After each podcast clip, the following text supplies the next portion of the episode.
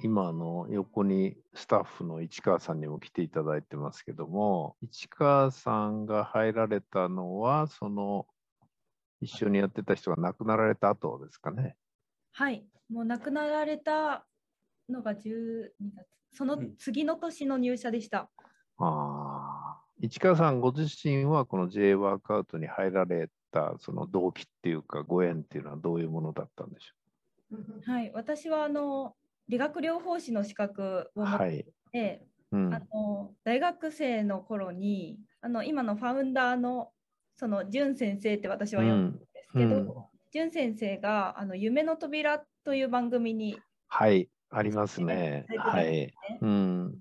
であのその録画をあの友人の同じく理学療法士を目指してる友人が見させてくださってうんでそれにすごくこう感動したと言いますかあ私も働くのであればこんなところで働きたいって思ったのが最初のきっかけです。うんで、実際来られて、谷野さん自身はこう市川さんが来られた時はどんな印象でした？もうちょっと話せば長くはなるんですけど、あの、適当な長さでお願いできればと思いますけど。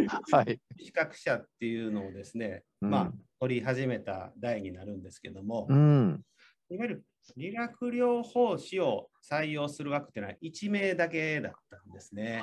ああはあ。で、結構応募者ってあったんですか？そうですね、理学療法士だけでも、そうですね、まあ、7、8名ぐらいいらっしゃった。ああ、テレビのね、夢の扉に出たっていうのが大きいでしょうね。そうですね。ものすごい大きいだろうな、あれに出たのは。はい。で、えっ、と、まあ、僕の中でもう一人、うん。えー採用したいなっていう、はい、そう感じた子がいます。まあ、その子なんかは、おじいさんがうん。実際に脊髄損傷をなるほど。で、まあ、ずっと、えーおじいちゃんのためにその資格を目指して実際取って、うん。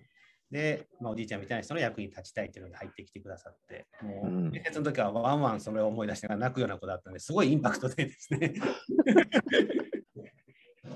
ただ、その一方で市川さんも、うん。もうその面接日の前からこう電話とかですね、こううん直接めちゃめちゃかけてくるわけですよ。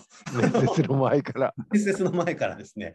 はあはあ。で、面接が終わったその日も最後までこう会社に残って、うん。で僕を捕まえてこうあの思いをプラスでこう語って どうしても採用してほしいですみたいなすごい熱ですね。すごい熱だったんですよね。でまあ帰られてからもまた後日電話があったりとかですね。お手紙が来たりとか、まあ、そういうこともありですね、まあ、当初1名の採用枠だったんですけども2名とも。アニメートも。2名とも採用させてもらいました。もうはい、もうその2人が今は主力メンバーとして、あ、視力。はい、もう今他の事業もやってはいるんですけうんど、うん。もともとこの脊髄損傷を歩かせるという事業部においては、市川さんが本部長という形で実は一番え中心にいる人物となります。はい。そういう、そういう立場にいらっしゃるんだ。はい、だから東京の方もちょっと行っていただいてとか。うわーまあ通常、うん世間の言葉で言うと偉い人だ。そうですね。けど、こういうとお偉い方です。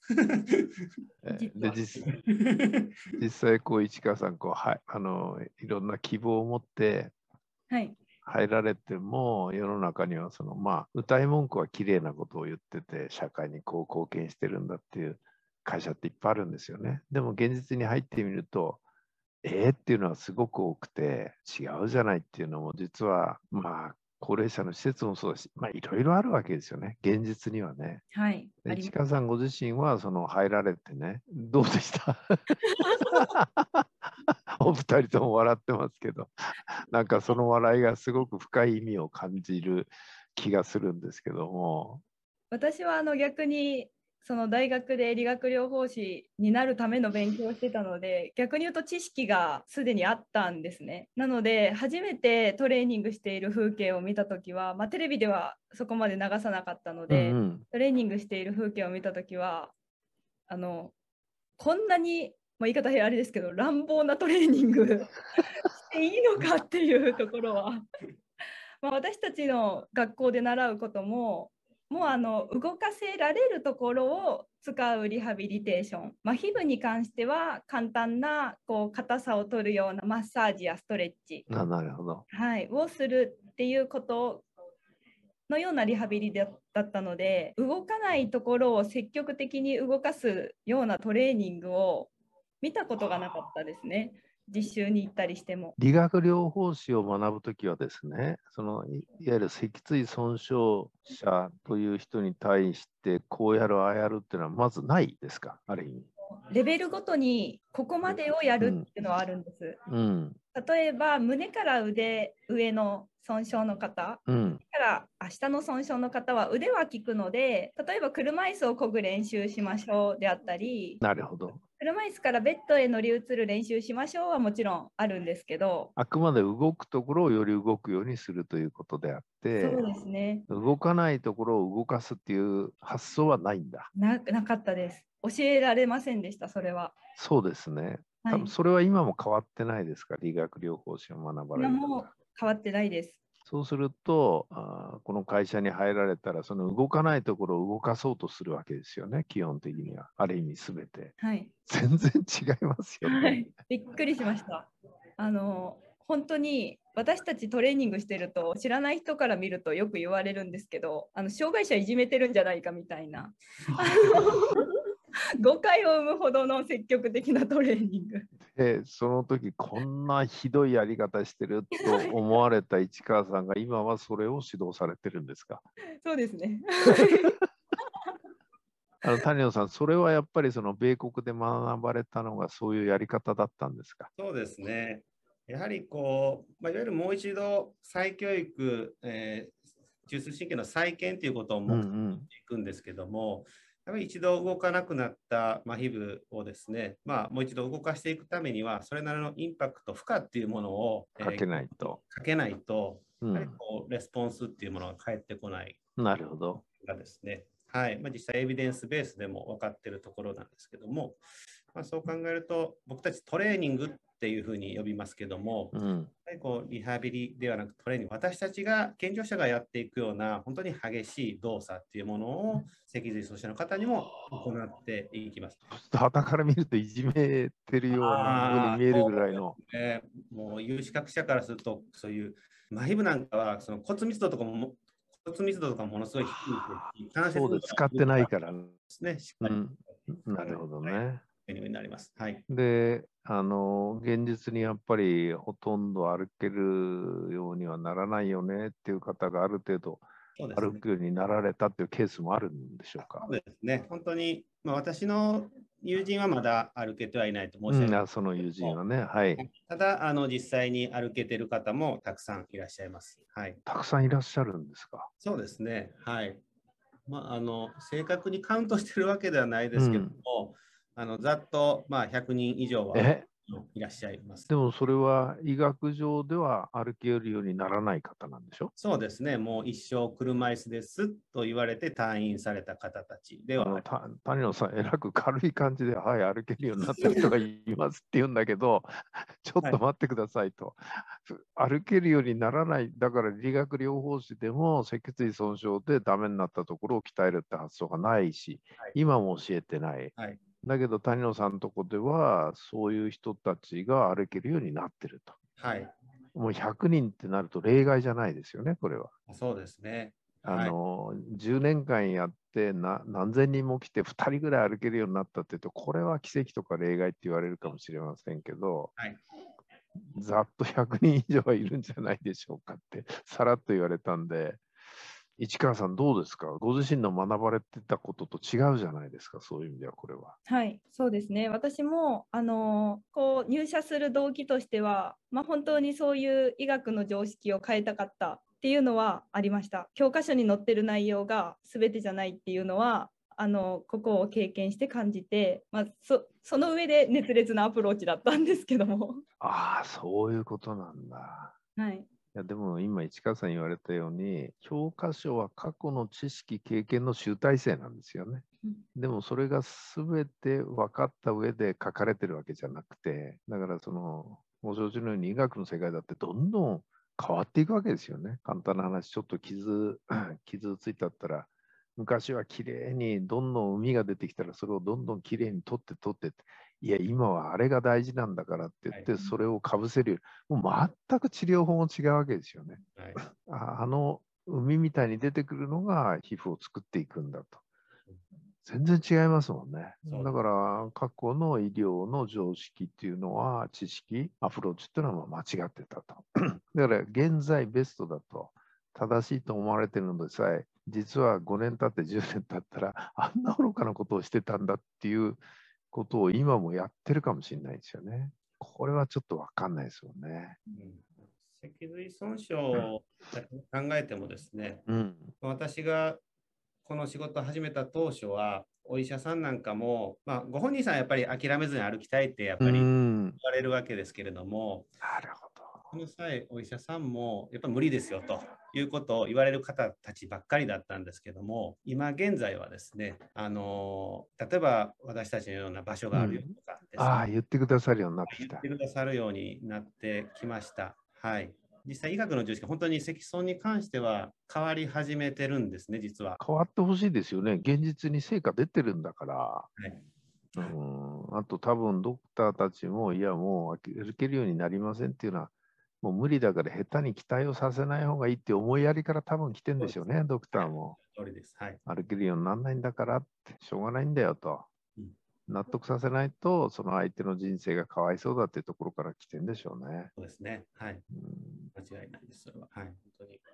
なんていうんですかね。まあ、実際、私も、まあ、まずは本当にそういうバックグラウンドがありませんでしたから、うん歩きたい人に対して歩かせるっていうことで、まあ、うん。うん実際に歩行機能回復っていうのを、まあ、と遂げてきたんですけども、で、最初はそれでいいやっていうところで、本人うん。がありたい自分に、はい、支援できていいやと思ったんですけど、やはり私のこのまた友人の話になりますと、まだ歩かせられてない人もいるわけですね、自分にとっては。そう考えたときに自分たちだけではなくて、やはりこう医療ですとか、まあ、そのうん。の、えー強みを持った、えー人だ、企業とかともですね、こう手を組んでやらなければっていうところで、今はあのあいわゆる医医療の分野の方とか、まあ、再生治療とかですね、なるほど。ロボティックスとか、そういうロボット関係の方と、まあ、タッグを組んで、また新しい、まあ、メソッドといいますか、プロトコールっていうものを作ってる最中にもなってます。はあそれは素晴らしいですね。やっぱりそれぞれの領域で、いわゆる特技というか、はあの能力を持ったあ人たち、組織があるわけですから、その人たちをどれだけこう、なんか一つの器にい。はい。入れてですね、みんなで助け合うということができれば、多分そのクライアントさんたちも、より、なんていうかな、支援の内容が濃くできるっていうか、そういう感じがしますよね、確かにね。はい。なので、はい、の中ではやっぱり全員の脊髄損傷者を歩かせてこそっていうところがやっぱりありますし、やっぱりまあ原点となる青年をどうしても歩かしたいっていうのがまた原点にありますので、谷野さん自身がこう活動されてですね、最初にこう歩けなかった人が歩けるようになった時の、このその時のシーンって覚えておられます？そうですね、やっぱり今でもこう、その出なかった足が一歩前にこう出る瞬間っていうんですかね、うんこれはもう一人一人覚えてますね。覚えてますかはい。でその瞬間のご本人さんもそうですけど、やっぱりご家族も一緒にトレーニング見てらっしゃるんですけど、そのそうか、そうか。はい、ご家族の表情もやっぱりいいつも印象的なんですよね。はい。一歩も売れ動けなかった子供が、はい。伴侶が動くようになったと、一歩歩いたと。はい。うんそうですね。その瞬間が僕はやめられないっていうんですか、まあ、0が1になった瞬間、まあ、そこからまた、ね、1が10っていうプロセスもあるんですけど、やっぱり0が1のこの瞬間、僕はなるほどね。やりがいを感じてます。はい。市川さんはどうですか？実際に その0から1の瞬間を多分ご覧になってると思うんですけども、ねいつも泣いてますよね。ね。まあ、僕らも結局一緒に泣いてるんですけど、やっぱりそうですか。いやいや、なんかね、泣くんじゃない。まず本人とかご家族は泣かれるんじゃないかなと思いましたけど、私も泣いてます。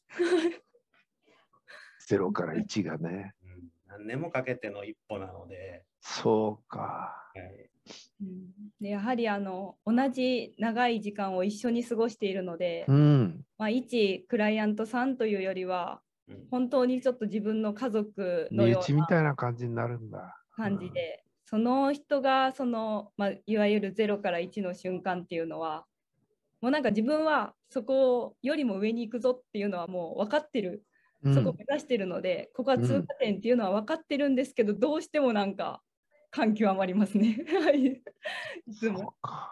それは他のスタッフの人たちも同じですね。同じですね。っていうと、その今のお仕事でもう一番の感動と生きがいっていうのはもうそこら辺にあると。その後、やはりその一歩回復を糧に、その一人のクライアントさんが、うん人生のチャレンジうんうんをうん。していかれるんですね。うんうんうんうん。適用の段階があると申し上げました。学校に行く、仕事に行く、何かできるようになる、何か始める。いろんな変化がその体が動けるようになると同時にこう、その後生まれてくるわけですね。あそうです。それは確かに感動しますね。そうです。自分で言うのもなんですけど、いい仕事だなって思う。いや、いい仕事だなと思いますよ。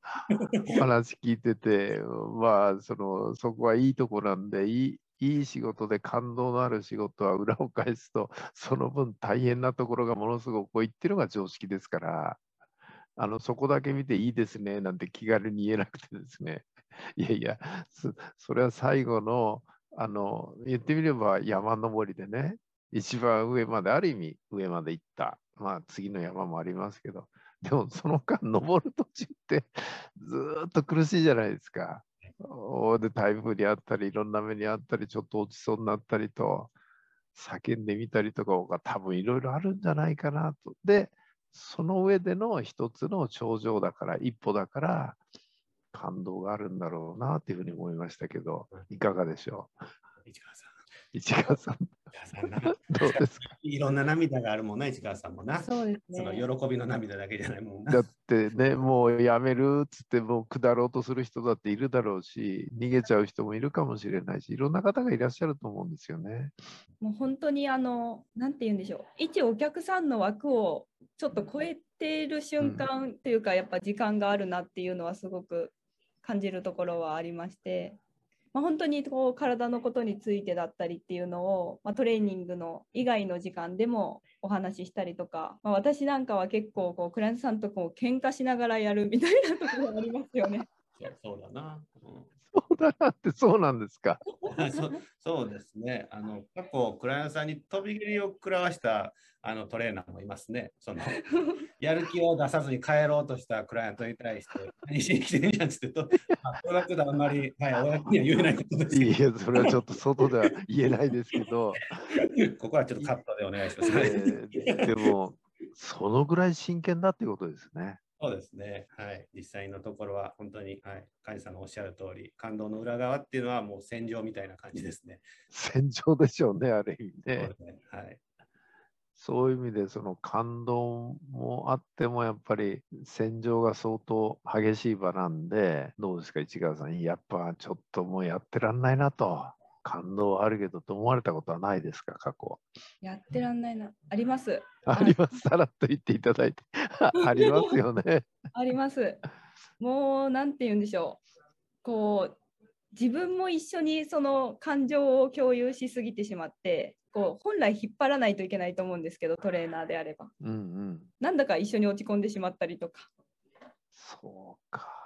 っていうのはもちろんありましたね。まあ、でも、そうですね。い一緒に悩みましたし、本当に一緒にもう良くならないかもしれないって、一緒に悩んだこともありましたし。そうか。もう良くならないんじゃないかという、その本人の思いと全く同じ一つになっちゃうんだ。でも、やっぱり、やっぱり回復はするんですよね。回復しますか？はい。でもやっぱり終わりはないなっていうのは、もともとその私たちは、ここにいるともうトレーニングしてるのがある意味普通の状態なんですけど、うんうん、本来はもう絶対回復しないって言われてることに挑戦してるっていうのをちょっと忘れちゃう時があって、もう回復するんだと。はい回復するとしか思ってないので改めて私たち難しいことに一緒に挑戦してるんだなっていうのはクライアントさんとのお話の中で気づいたりとかでもやっぱりそれ打ち破るために私たちがやらないとねっていうのは よくクライアントさんと話したりはします。いや、その思いは僕すごく大事だと思います。それこそリミットをスタッフの人が設けたらね、はい、やっぱりクライアントさんもリミットを設定しちゃうと思うんですよね。だからスタッフの人たちが回復するんだよと、機能は歩けるようになるんだよ、やるんだよっていう思いでね、皆さんがやっておられるっていうのは、いや、すごい素晴らしいことだと思いますね。本当にその裏側の苦しさはありますよね、たくさん。本当に。そうですね。もうほとんどクライアントさんと一つになってる、あの、ちょっと話違いますけど、私の知り合いで、あの、川越一応病院の望月院長先生っていう素晴らしい先生がおられて、もう本当に大げさじゃなくて神様みたいな。あの見る人が見ると光にしか見えないなんて言われるような方なんですけども、そこの病院は、その、まあ、看護師さんっていうのはトレーニングするときですね、受けるときに、もうともかく感情移入しないようにっていうんで、あまりその深入りしないようにと、そうじゃないとね、次々にある意味なくなられるんで、職場として。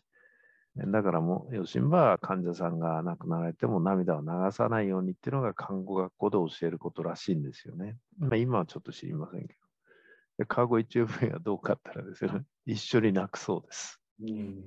看護師さんが、人間だから当たり前でしょっつって。だからそれとちょっとね、相通ずるものを今ちょっと感じて、あの、やっぱりそこまでの一体感を持つっていうのが、何だろうな、なんか人として素晴らしいなっていう感じを今、お話聞いてて思いましたけどね。